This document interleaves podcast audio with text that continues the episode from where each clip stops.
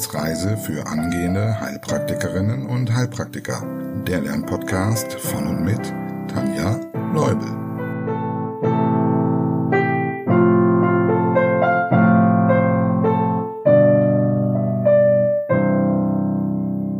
Hallo und herzlich willkommen. Es freut mich, dass ihr wieder hergefunden habt zum zweiten Teil unserer Reise.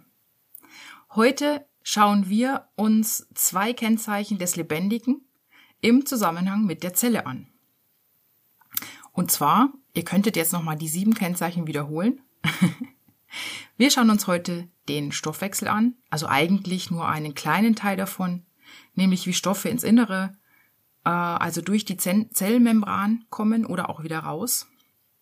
Und wir schauen uns die Vermehrung durch Zellteilung an. Fangen wir an. Nicht nur der Mensch, sondern auch Zellen sind hungrig.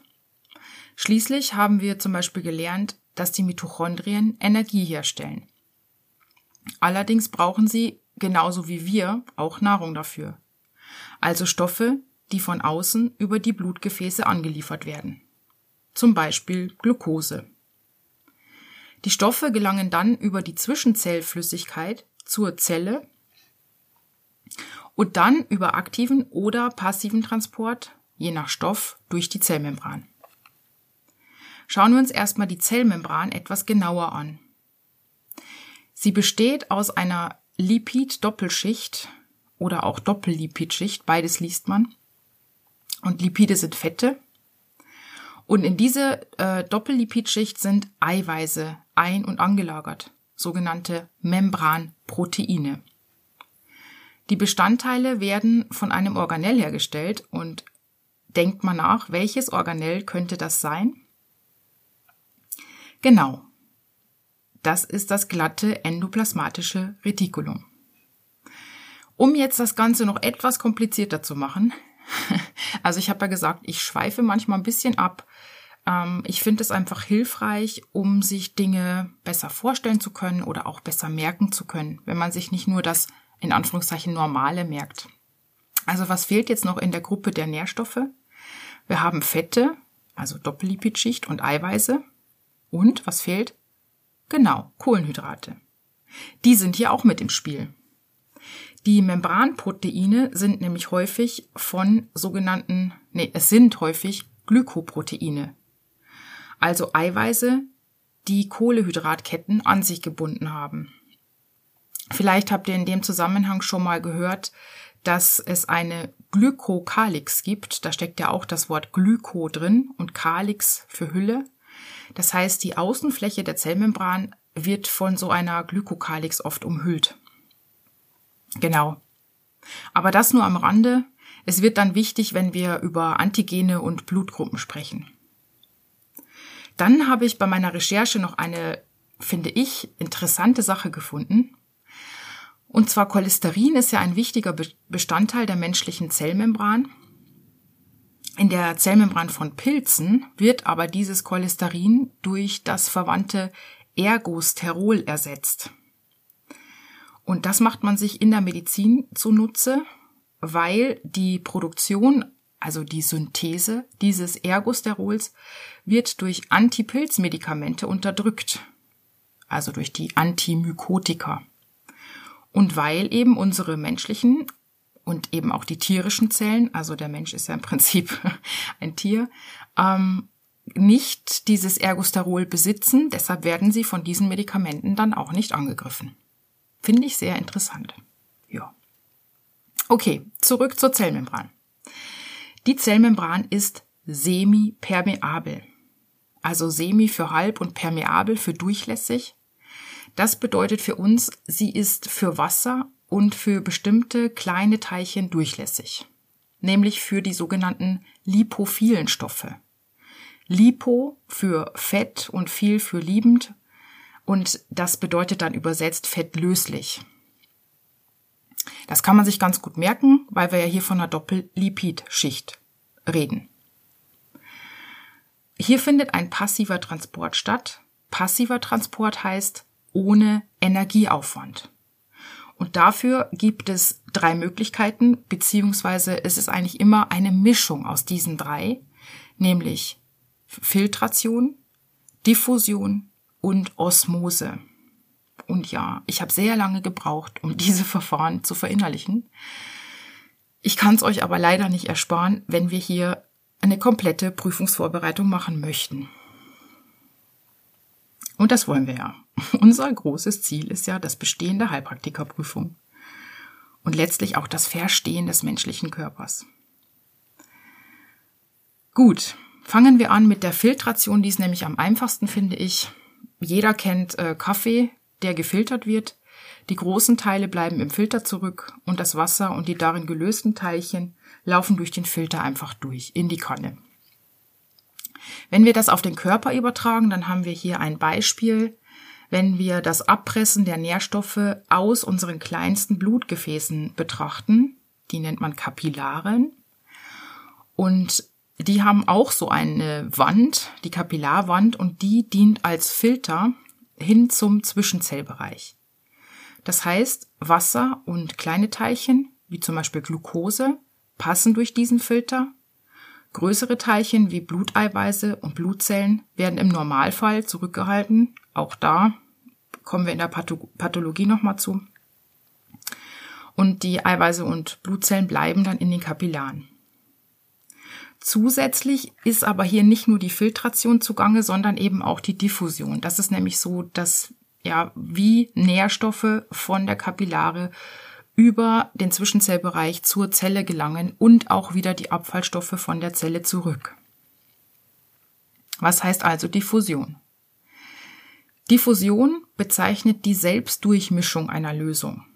Also zum Beispiel, wenn ihr einen Würfel Zucker in ein Glas Tee gebt und dann lange stehen lasst, dann wird irgendwann die Diffusion bewirkt haben, dass es keinen Konzentrationsunterschied im Tee mehr gibt. Das heißt also, der Tee ist gleichmäßig süß, egal von wo ihr jetzt einen Tropfen rausnehmen würdet. Der Zucker hat sich aufgelöst. Für die Interessierten, wie das passiert, ähm, die Teilchen, die bewegen sich und stoßen dann quasi immer aneinander stoßen sich also voneinander ab und entfernen sich auf diese Weise immer mehr. Das ist so ein bisschen wie so ein, hm, wie könnte man es nennen, Ping-Pong-Spiel. Und dann könnt ihr euch vorstellen, da wo sie am meisten geballt sind, also am Ort der höheren Konzentration, da ist diese Bewegung noch sehr klein und sie gehen immer weiter auseinander und bewegen sich zum Ort der niedrigeren Konzentration. Und dazu noch ein Hinweis, die Eigenbewegung der Teilchen steigt mit der Temperatur. Und das bedeutet, dass der Zucker sich in heißem Tee natürlich schneller auflöst als in kaltem. Kommen wir zur dritten Möglichkeit und das ist die Osmose. Das hat bei mir sehr lange gedauert, bis ich das mal verstanden habe. Ich versuche das jetzt mal für euch verständlich zu erklären. Osmose findet immer dann statt, wenn wir eine semipermeable Membran haben. Das haben wir jetzt zum Beispiel bei der Zellmembran und auf einer Seite dieser Membran Stoffe sind, die nicht da durch können, also wo die reine Diffusion nicht möglich ist, weil diese Membran eben die Verteilung dann verhindert. Jetzt ist es so, dass diese Lösung trotzdem ausgeglichen werden möchte. Also die Konzentration, wenn wir uns jetzt die, ähm, die äh, Membran mal in der Mitte von der Lösung vorstellen, dann will die Konzentration oberhalb und unterhalb der Membran dieselbe sein. Oder rechts und links davon könnte man auch sagen. Um dies zu erreichen, wird dann der Spieß im Prinzip umgedreht. Also man könnte sagen, wenn der Prophet nicht zum Berg kommt, ihr wisst schon. Soll heißen, das, was durch die Membran passt, das geht dann einfach zu den Teilen, die nicht durchpassen, um dann letztlich auch eine einheitliche Konzentration der Lösung herzustellen. Das habt ihr bestimmt schon mal gehört. Man spricht hier vom osmotischen Druck. Der entsteht also durch diese unterschiedliche Konzentration. Ja, wo brauchen wir das? Für unsere Zwecke ist es ganz oft so, dass die Stoffe, die nicht durchpassen, Eiweiße sind. Das haben wir vorhin ja schon mal gehört. Zum Beispiel, weil die sehr groß sind. Also nicht alle, aber die, von, der, von denen wir jetzt sprechen. Und das, was dann zu ihnen wandert, ist Wasser, Flüssigkeit. Also haben wir die Entstehung von Ödemen auch schon mal angerissen. Außerdem spielt die Osmose bei der Polyurie eine Rolle, also dem vermehrten ne, Polyurie Wasser lassen bei Diabetikern. Überlegt mal, was gibt's hier wohl für einen Stoff, der zu viel in einer Lösung ist? Genau, Zucker. Hier liegt also zu viel Zucker im Hahn vor. Der zieht dann sozusagen mehr Wasser an, damit das mehr gelöst wird, damit die Konzentration ausgeglichen wird. Und so wird der Hahn verdünnt durch die vermehrte Ausschwemmung von Wasser. Und hier haben wir auch wieder Medikamente, die hier ansetzen, nämlich Diuretika, die funktionieren ähnlich. Also entwässernde Medikamente. Ja. Das waren die drei Verfahren für den passiven Transport. Was bedeutet nochmal passiver Transport? Genau, ohne Energieaufwand der Zelle. Das waren jetzt die kleinen und die äh, lipophilen Moleküle, die da durchpassen.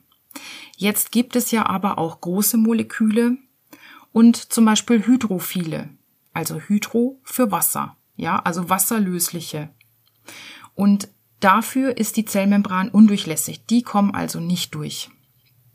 Wie zum Beispiel die Eiweiße, von denen wir gerade gesprochen haben. Deshalb gibt es nicht nur den aktiven Transport, äh, den passiven Transport, Entschuldigung, sondern hierfür gibt es den aktiven Transport. Also mit Energieaufwand der Zelle. Die großen Moleküle kann man sich jetzt also vorstellen, brauchen ein Taxi. Und diese Taxis brauchen bekanntlich Treibstoff. Jetzt gibt es zwei verschiedene Arten von Taxis. Die heißen natürlich nicht Taxis, sondern das sind Membranproteine, die diese Stoffe rein und rausschleusen. Und hier gibt es zwei verschiedene, nämlich die sogenannten Kanalproteine und die Carrier-Proteine. Und keine Sorge, wir müssen hier, glaube ich, nicht so tief einsteigen. Wir wissen, dass es Membranproteine gibt, die Stoffe durchschleusen können. Und wer will, kann sich noch merken, dass Kanalproteine äh, fest in der Doppellipidschicht sitzen. Die haben also einen festen Platz.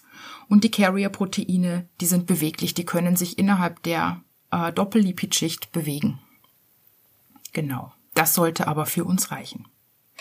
Und somit haben wir den ersten Punkt, den wir heute auf dem Programm hatten, durch, nämlich den Stofftransport. Als nächstes schauen wir uns noch an, wie sich die Zelle vermehrt, also teilt. Erstmal kräftig durchatmen. Ich finde nämlich, das ist auch kein leichter Stoff. Und ich freue mich schon auf die Zeit, wenn wir zu spannenderen Themen übergehen. Wobei ich dazu sagen muss, je mehr ich recherchiere, desto spannender finde ich das.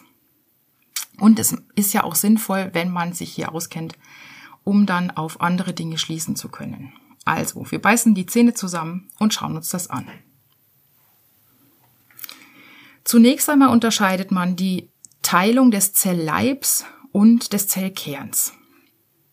Der Zellleib wird nämlich einfach nur durchschnürt, sodass also zwei neue Zellleibe entstehen, wenn man so will. Und bei den Organellen wird hier auch nicht darauf geachtet, wer wo liegt oder ob jeder gleich viel hat, weil in der Wachstumsphase werden dann einfach die fehlenden, die die Zelle benötigt, nachgebaut.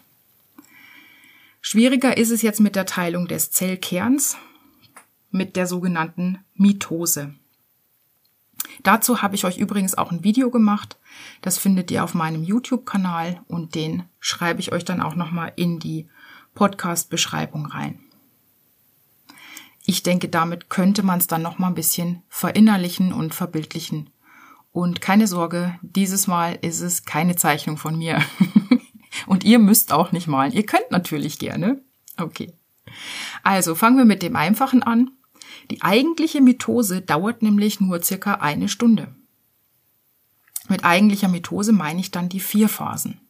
Manchmal wird das in vier und manchmal in fünf Phasen genannt, aber die fünfte Phase oder auch die erste, wie man es nimmt, die sogenannte Interphase, die zählt man eigentlich nicht zu dieser Mitose dazu, sondern, naja, das ist eben so eine Zwischenphase. Und die kann stark variieren, nämlich von Stunden bis zu Monaten. In der Interphase bereitet sich die Zelle auf die Teilung vor. Das heißt, es werden Proteine hergestellt und es werden Zellorganellen hergestellt, die benötigt werden. Und jetzt könnt ihr euch schon vorstellen, was brauchen wir wohl, wenn die Zelle sich teilen möchte? Genau, dann brauchen wir das Zentriol, das ja dann letztlich für die Ausbildung des Spindelapparates wichtig ist. Und zwar brauchen wir zwei Stück davon, jeweils für einen Pol 1. Die Chromosomen, die liegen hier als Chromatin vor, also in ihrer Arbeitsform, und man würde sie jetzt nur so diffus sehen. Sie sind also entspiralisiert. Und wenn diese Interphase abgeschlossen ist, dann äh, befindet sich die Zelle entweder in ihrer finalen Form, das heißt, sie bleibt so. Also es könnte jetzt sein, dass sie sich zu einer Muskelzelle ausdifferenziert hat oder auch zu einer Nervenzelle und jetzt als Nervenzelle dann ihre Arbeit verrichtet und sich gar nicht mehr teilt. Das heißt, in Reifengewebe findet man gar nicht so viel Mitose. Oder aber sie teilt sich und dann geht sie in die Prophase, die sogenannte Vorphase.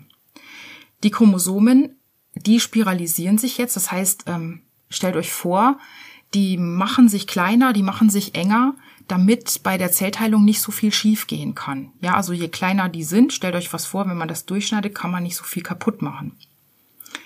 Die Kernmembran und die Kernkörperchen, die lösen sich auf. Das ist auch eigentlich klar, weil ähm, die Chromosomen schwimmen ja dann in dem ganzen ja, Spindelapparat, wenn man es mal so will. Und deshalb müsste die Kernmembran muss ja weg, damit die auch raus können. So, der Spindelapparat wird ausgebildet. Das bedeutet also jeweils ein Zentriol wandert zu einem Pol. Und zwischen den beiden Zentriolen wird dann so ein Gerüst aus Mikrotubuli gebaut. Also ähnlich wie so ein Gitternetz der Erde um den Globus herum. Nur, dass es nur Längsstreifen sind. Aber der Vergleich mit dem Globus, den finde ich ganz schön, weil wir den gleich nochmal brauchen. Nach der Prophase kommt die Mittel, also die Metaphase. Und dazu stellen wir uns jetzt erstmal ein Chromosom vor. Also in dieser Phase besteht dieses Chromosom aus zwei Längshälften, den sogenannten Chromatiden. Oder man sagt auch Schwesterchromatiden, weil die zusammengehören. Und die sind dann mit einem, nennen wir es mal stümperisch, ganz engen Gürtel verbunden. Das stellt man sich deshalb auch so gern als X vor. Ja, stellt euch vor, zwei Striche, wenn ich da in der Mitte einen dicken, einen engen Gürtel drum mache, dann wäre das wie ein X. Aber der Gürtel heißt natürlich nicht Gürtel, sondern er hat auch einen Namen. Das ist das Zentromer. Ja. Und in der Metaphase ist jetzt der Spindelapparat vollständig ausgebildet. Und wie beim Globus gibt es auch hier in der Mitte sozusagen einen Äquator. Und an dieser Äquatorialebene werden die Chromosomen jetzt mit ihrem Gürtel, deshalb brauchen wir diesen Zentromer, festgebunden. Wenn das alles soweit ist, kommt die Nachphase, die sogenannte Anaphase.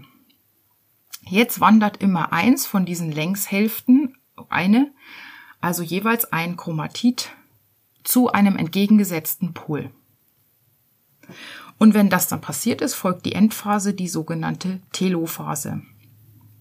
Alles, was wir nicht mehr brauchen, wird aufgelöst. Und was braucht man nicht mehr?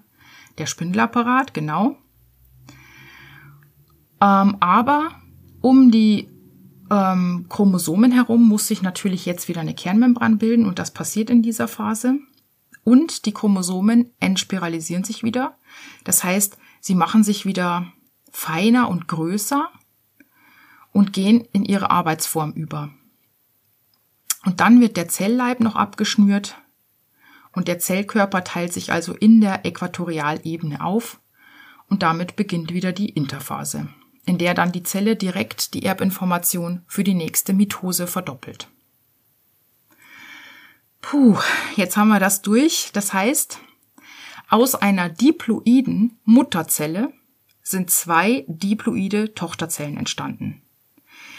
Diploid bedeutet, wir haben den vollen Chromosomensatz, also 46 Chromosomen.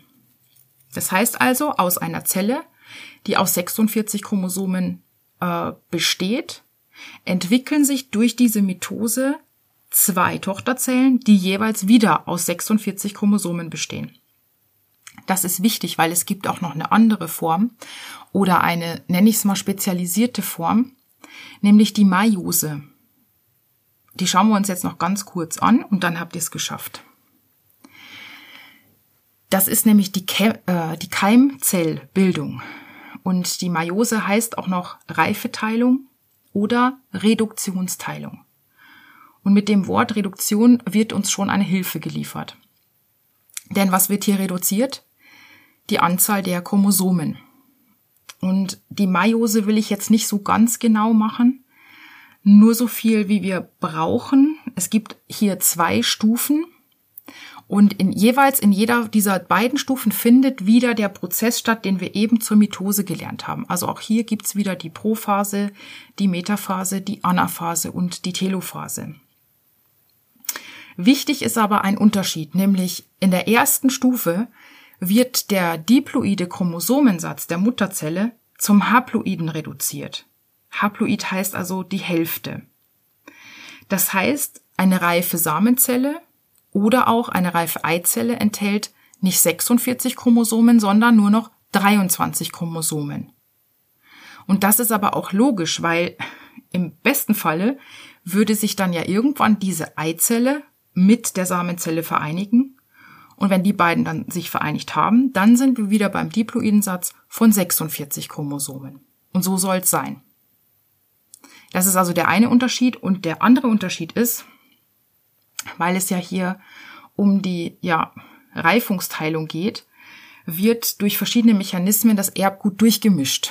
Das heißt also, die einzelnen Längshälften werden nicht einfach wieder mit einer anderen Hälfte verbunden, sondern es findet ein sogenanntes Crossing Over oder äh, Chiasma statt.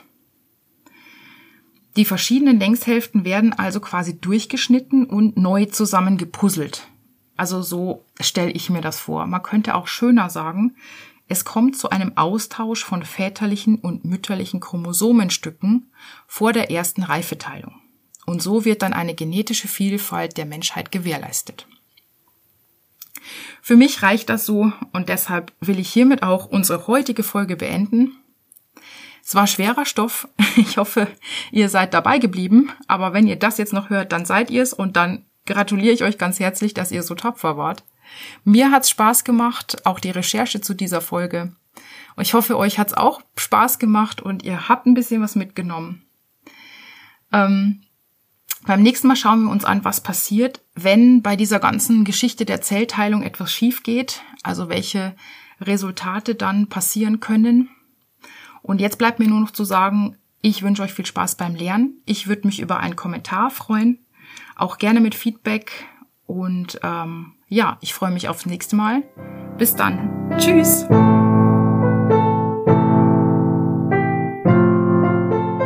Das war eine Etappe auf der Wissensreise für angehende Heilpraktikerinnen und Heilpraktiker. Der Lernpodcast von und mit Tanja Leubel.